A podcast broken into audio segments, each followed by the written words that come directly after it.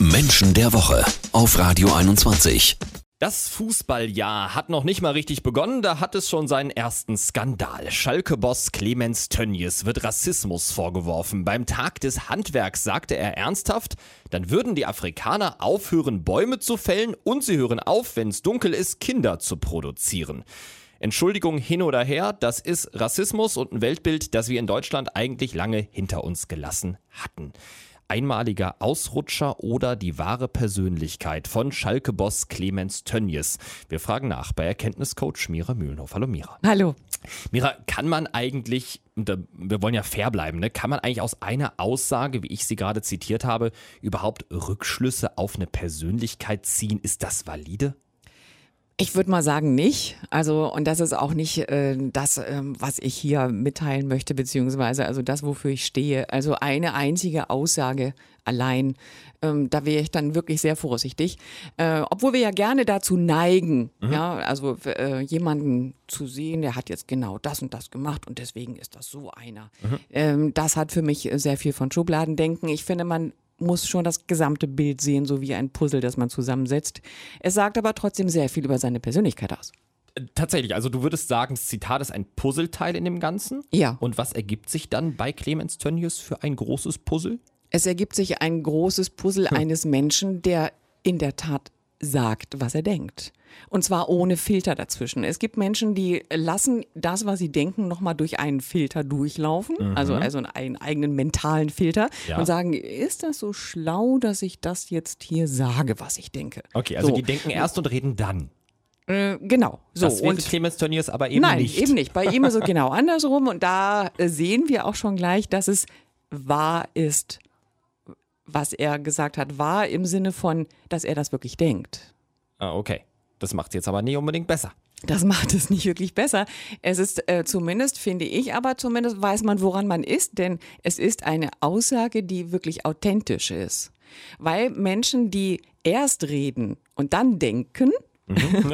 also genau andersrum, äh, die kommen ja gar nicht auf die Frage, das zu hinterfragen ja, oder, oder man, man selber muss das nicht hinterfragen, weil das ist in dem Moment wirklich so gemeint. Also auf der einen Seite authentische, echte Person, das kann man Clemens Tönnies zugutehalten. Auf der anderen Seite muss man sagen, wenn er so eine Entgleisung hat, dann ist authentisch und echt äh, dann vielleicht auch mal nicht so gut. Rassismus, wieder mal ein echtes Problem in Deutschland.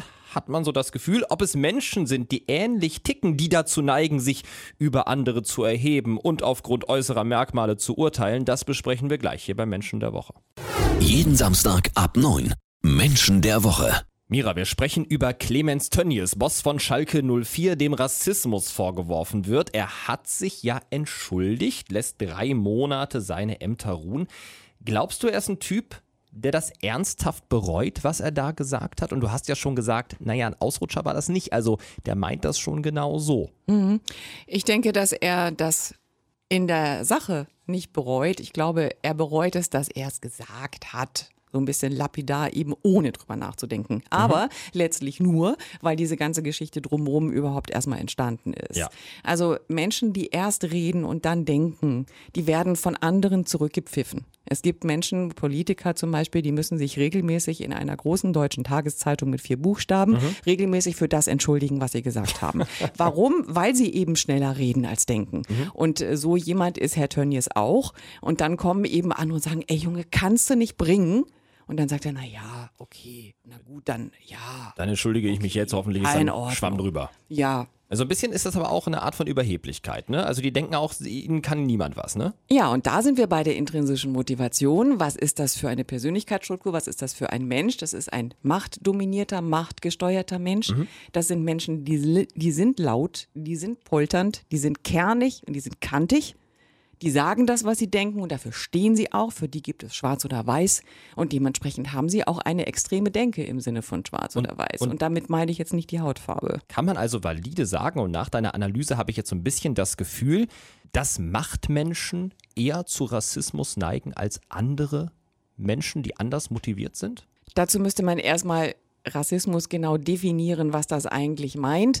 Ähm, ich glaube nicht, dass man das so einfach übersetzen kann, dass wirklich sich über jemand anders zu stellen automatisch Rassismus ist, weil machtdominierte Menschen tun das bei jedem. Also auch, sage ich mal, Chef, Mitarbeiter, ganz einfach runtergebrochen. Oder ähm, dieses, äh, ich bin derjenige, der die Regeln macht.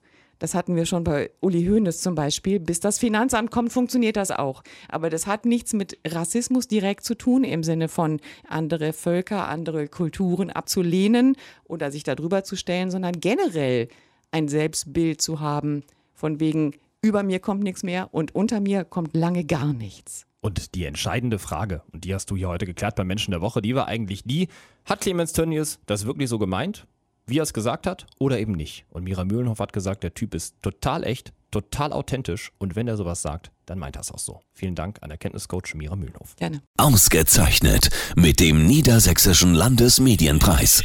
Menschen der Woche mit Mira Mühlenhof und Marius Hühne.